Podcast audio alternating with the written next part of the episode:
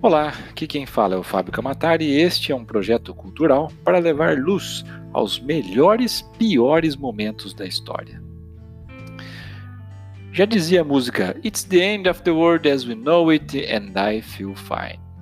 O episódio de hoje não é sobre a banda R.E.M., mas tem tudo a ver com o fim do mundo, ou, pelo menos, pânico em massa, superstição e medo do desconhecido, que levou uma cacetada de pessoas de fé para uma morte antes do fim.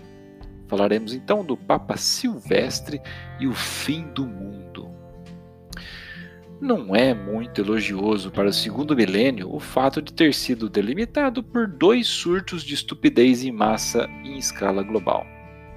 Escalar montanhas para esperar o fim do mundo no pico talvez tenha sido mais compreensível, considerando a extensão dos conhecimentos no ano de 999, do que, mil anos depois, sacar dinheiro freneticamente dos bancos com medo de que os computadores o engolissem.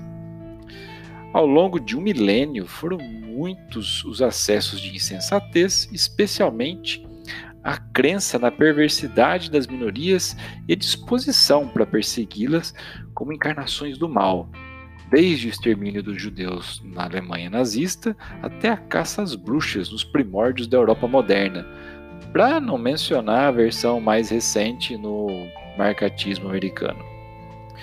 O século X foi denominado o século de chumbo e ferro os sarracenos, os mouros espanhóis, os vikings, os búlgaros e os cavaleiros magiares todos invadiram a Europa. Os chineses inventaram a pólvora. Fundou-se Dhaka, hoje capital de Bangladesh. Os Hutus chegaram a Ruanda de hoje, logo tornando-se mais numerosos que os seus vizinhos Tutsis, embora esperassem até quase o milênio seguinte para tentar eliminá-los. Em Roma, papas rivais aprisionaram, mataram e de inanição, mutilaram e assassinaram uns aos outros. Érico o Vermelho, sim, que já teve um episódio número 6 todo dedicado a ele, seu belo golpe imobiliário, provavelmente foi o primeiro homem, digamos, branco a atingir o contingente, o continente norte-americano em é, Eteldero, digamos. Acho que é assim que se fala. Vamos lá, qualquer coisa o Google ajuda. Os ingleses tiveram um rei tão fraco que foi apelidado de O Despreparado. Fomes recorrentes provocaram inanição em sucessivas regiões, resultando em canibalismo generalizado. Essas fomes, por sua vez, foram seguidas de epidemias e resultantes de ingestão de grãos infectados. Portanto, meus amigos, no ano de 90, 999, um surto de terror quanto ao fim do mundo se difundiu entre as massas. Para que a superstição se alastrasse, não foi preciso muito mais do que monges e uns mendigos aí ambulantes a, se, a sair propagando aí que o milésimo aniversário do nascimento de Cristo deveria ter algum significado místico em um mundo tão brutal quanto aquele. Ou seja, a coisa já tinha estava tão descambada que a virada do ano ia ser a, ia zerar o cronômetro e o mundo. O décimo século não foi brilhante na história do papado mil anos depois do reinado de São Pedro, sucessivos papas foram brutalmente assassinados e depostos, e a igreja enfrentou 50 anos do que ficou conhecido como a pornocracia, ou o reino das meretrizes, em que mulheres fortes dominavam o papado. No fim do século, imperadores do Sacro Império Romano Germânico, que, a princípio, deviam ser nomeados pelos papas, tinham mais ou menos virado a mesa e assumido o controle de quem se tornava papa. Bento V durou apenas um mês antes do cetro pontifício quebrasse sobre sua cabeça, condenando a passar o resto da vida no mosteiro. Benedito VI foi condenado a passar, foi estrangulado, perdão, em 974 depois da morte do seu mentor, Né? O sacro imperador romano germânico Otto Gregório V ascendeu ao papado em 996, sob a égide de Otto III, e foi o primeiro papa alemão, mas nessa condição teve que enfrentar, enfrentar um antipapa constituído por nobres romanos locais. O infeliz foi perseguido e capturado por tropas papais e imperiais. Teve as orelhas, nariz e língua amputados e foi enviado para onde?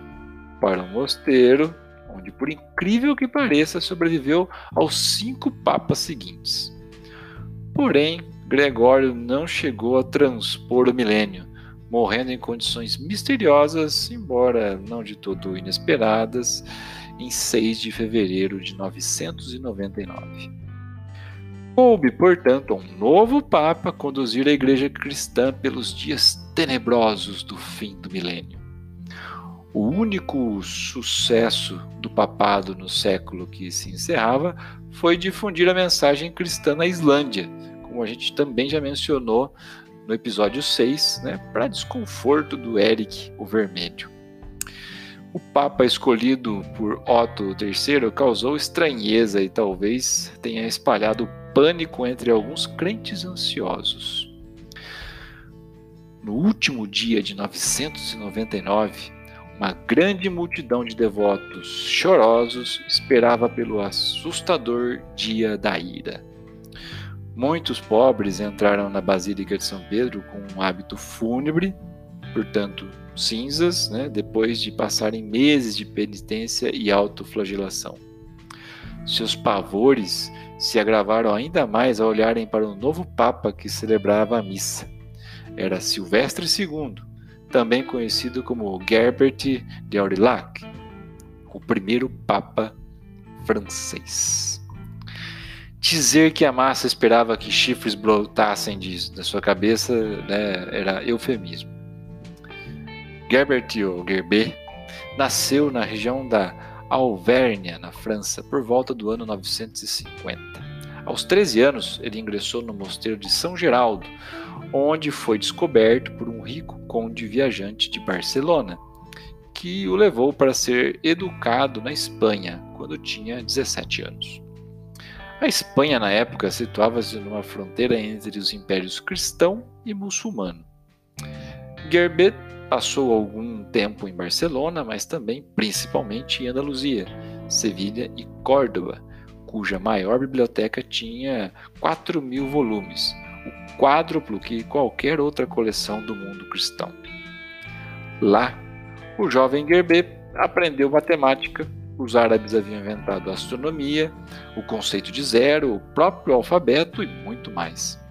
Tempos depois, Gerber conceberia um tipo de órgão a vapor e faria uso do ábaco.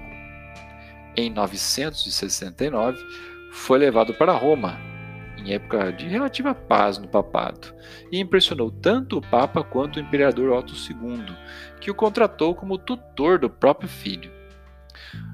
Não era de admirar, portanto, que quando, que quando Otto III assumiu o poder, Gerber logo tem ascendido às posições de eminência eclesiástica também os arcebispados de Reims e Ravenna.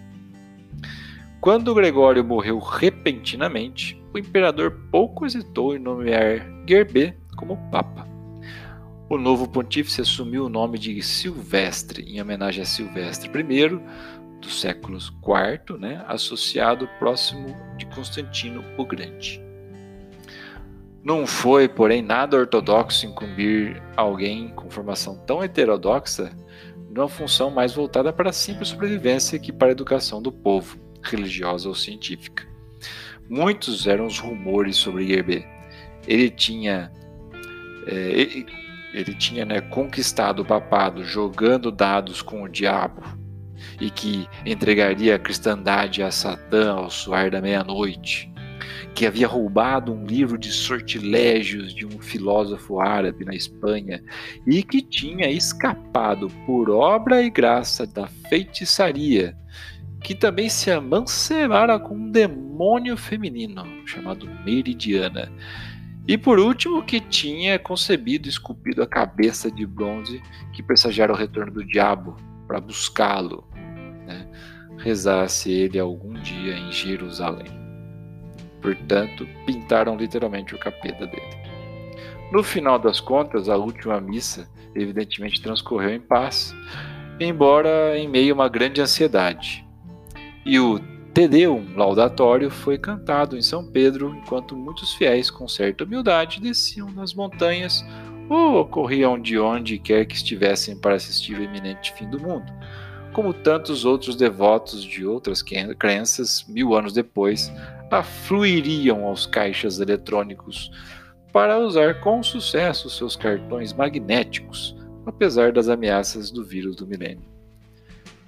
Gerber, contudo, cometeu o erro de rezar a missa na igreja da Santa Maria de Jerusalém, em Roma, e, de imediato, caiu em nada contribuiu para a reputação dele que tivessem cortado as mãos e a língua em penitência e que houvesse ele pedido aos cardeais que os quartejassem e espalhassem os seus pedaços pela cidade.